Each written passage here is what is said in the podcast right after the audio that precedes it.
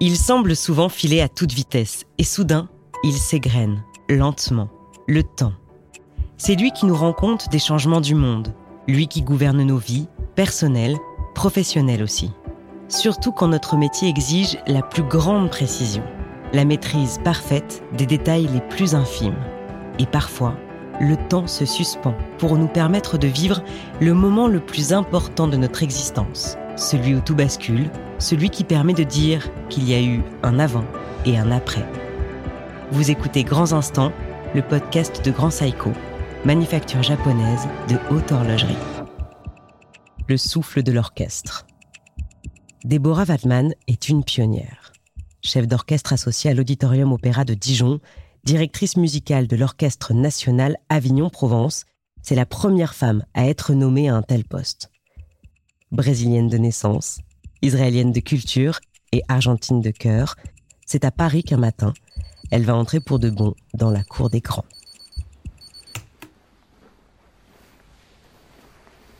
Le 24 novembre 2005, je me réveille le matin, je prends mon café et je me dis, aujourd'hui ça va être un grand jour pour toi. Ce matin-là, je vais passer l'audition pour peut-être devenir assistant du maestro Kurt Mazur à l'Orchestre national de France. Kurt Mazur, c'est un grand chef allemand, donc formé en Europe, et puis il a été nommé après à New York Philharmonic pendant longues années, et dans les, ces années-là, 2003, il est nommé à l'Orchestre national de France comme directeur principal, chef permanent, et il fait un travail remarquable sur la sonorité de l'orchestre. Et il a vraiment développé tout ce qui est répertoire allemand avec cet orchestre. C'est une emblème, c'est une icône, c'est, les grands maestros. Ça fait plusieurs mois que je vois les répétitions. Ça fait plusieurs années que je rêve à ces maestros, que je, je l'ai même connu à Buenos Aires quand il est venu en passant avec son New York Philharmonic pour un concert au Théâtre Colonne. Où après, je suis allée le voir et j'ai demandé une autographe et je me souviens de son regard qui m'a beaucoup marqué. Et donc, ces jours-là, oui, il y a cette histoire, c'est est-ce que j'appartiens à ce monde-là ou pas? Et moi, je vais y appartenir, absolument.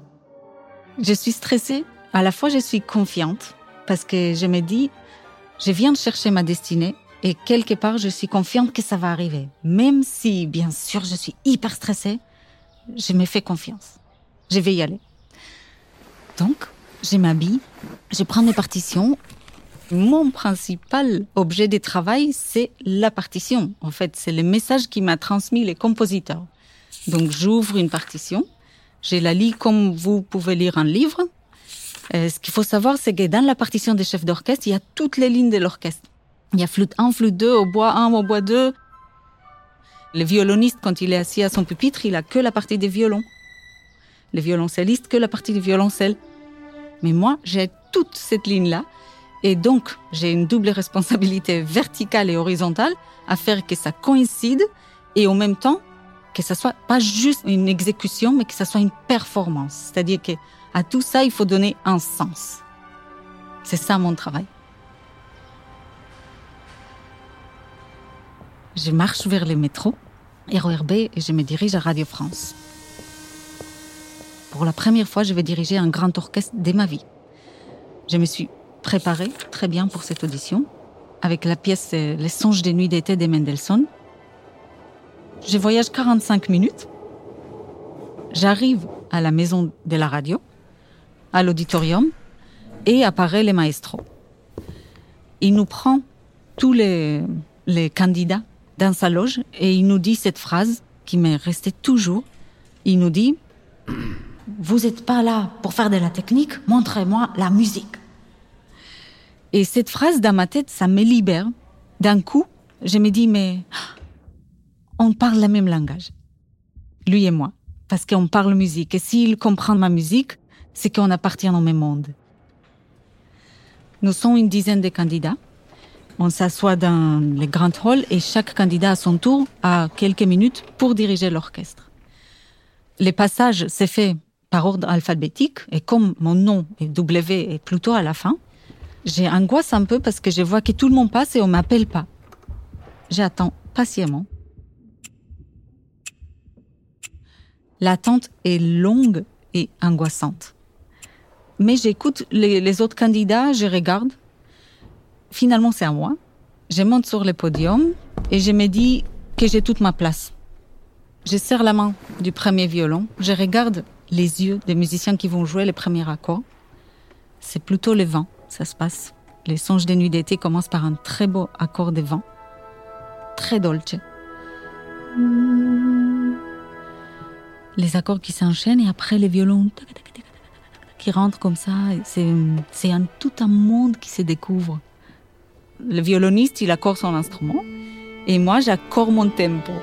Donc, le tempo d'une partition, c'est l'indication métronomique qui met le compositeur et qui veut dire combien de battements, c'est-à-dire papam, papam, papam, il y a dans une minute. C'est un peu les cœurs. C'est le tempo d'une œuvre, c'est son cœur battant. C'est très corporel comme sensation. Et bien sûr dans les bras, puisqu'avec mes bras, je transmets les tempos. Sur le podium, je respire avec les musiciens pour donner cet départ.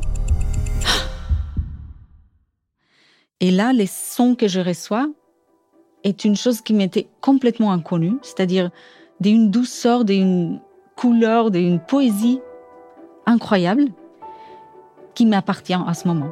Et avec ça, j'ai construit et je dirige l'œuvre. Le chef d'orchestre, c'est le maître du temps. Il incarne le temps et la pièce. On va jouer vite, on va jouer lent. Ici, on va passer du vite au lent de cette façon. Et tout ce territoire du temps, qui n'est pas en fait une valeur absolue, moi, je vais construire une œuvre, je vais insouffler une œuvre. Ça dure cinq minutes. Et puis, c'est fini. Je descends du podium et j'attends. Je viens de vivre un grand moment musical, déjà, avec un excellent orchestre. Et je pense que je viens de passer un cap dans ma vie.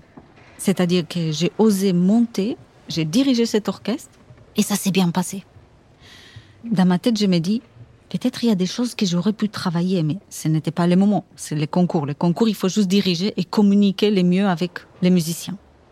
Au fond de moi, je sais que ça doit se faire. Je dois être choisi parce que tous les, parcours aussi, j'ai traversé l'océanus, comme on dit, euh, océan. J'ai traversé l'océan. Je suis arrivée à Paris sans parler français, sans connaître personne. Ça doit se faire. J'attends 20 minutes, comme je suis la dernière. Ils vont bientôt délibérer. Il y a l'orchestre qui choisit, et puis bien sûr le maestro donne son avis. Et puis le maestro nous invite de nouveau dans sa loge pour nous donner les résultats. Comment tu t'es senti Il me dit. Et je lui dis magnifiquement. Je me sens très bien. Il y avait des, des choses que j'ai bien aimées, il y avait des choses que j'aurais voulu travailler, mais j'ai vécu un moment incroyable. Et il me dit Félicitations, tu as été prise. Nous sommes quatre jeunes chefs à être pris pour accompagner les maestros et tous les chefs invités de, de l'Orchestre national de France pendant cinq ans et je suis la seule femme. Au départ, je pense que c'est un rêve. Ce n'est pas la réalité. C'est pas possible que ça arrive comme ça. Et puis une fois sortie du, de sa loge et puis euh, je redescends sur terre et je me dis bon voilà, enfin c'est fait. Maintenant, tu pourras vraiment vivre d'autres choses. Il y a un musicien de l'orchestre qui me croise dans les coulisses, qui me félicite chaleureusement et me dit mais attention, on fait pas des cadeaux. Et je comprends par là qu'en effet, maintenant, c'est comme l'avion qui passe un nouveau palier. Je suis passé à un nouveau palier. Je rentre chez moi. Bien sûr, j'annonce la, nouvelle à mon mari, à sa famille, qui sont très fiers. Et puis, finalement, c'est le moment d'annoncer à ma mère. Mes parents sont musiciens, naturellement. Et donc, quand j'avais 17 ans, ma mère, dans son orchestre, m'a dit un jour, pourquoi tu diriges pas? Moi, j'étais flûtiste dans son orchestre. Et donc, j'ai préparé la répétition et puis je suis tombée amoureuse de ce métier grâce à ma mère. Donc, je l'appelle et je lui dis, maman, je viens de devenir assistante de Courte Mazour. Et elle me dit, mais je savais même pas tu as présenté les concours. Parce que je voulais pas lui dire au cas où il n'y avait pas les, les réussites 100%. Et c'est là je pense que ma mère finalement comprend pourquoi je suis venue en Europe. Ces cinq minutes-là de musique ont changé ma vie. Déjà parce que j'ai eu les contacts avec ces maestros. Il m'a fait rentrer dans son monde, c'est-à-dire il m'a invité à l'accompagner pendant quelques années. Et c'était mes premiers pas de chef d'orchestre. À côté des, géants de l'histoire de la direction d'orchestre, Riccardo Muti, un chef italien, Colin Davis, un chef anglais, Bernard Haitink, hollandais, et Sergio Ozawa, un chef japonais. Je me nourrissais de leur musique et je pense à eux souvent, à Kurt Mazur, presque à chaque fois que je monte sur scène. Je me souviens de lui quand il fait ses étirements, comment il est juste avant de monter sur scène. Souvent, je pense à lui parce que je me dis, voilà, il est quelque part avec moi.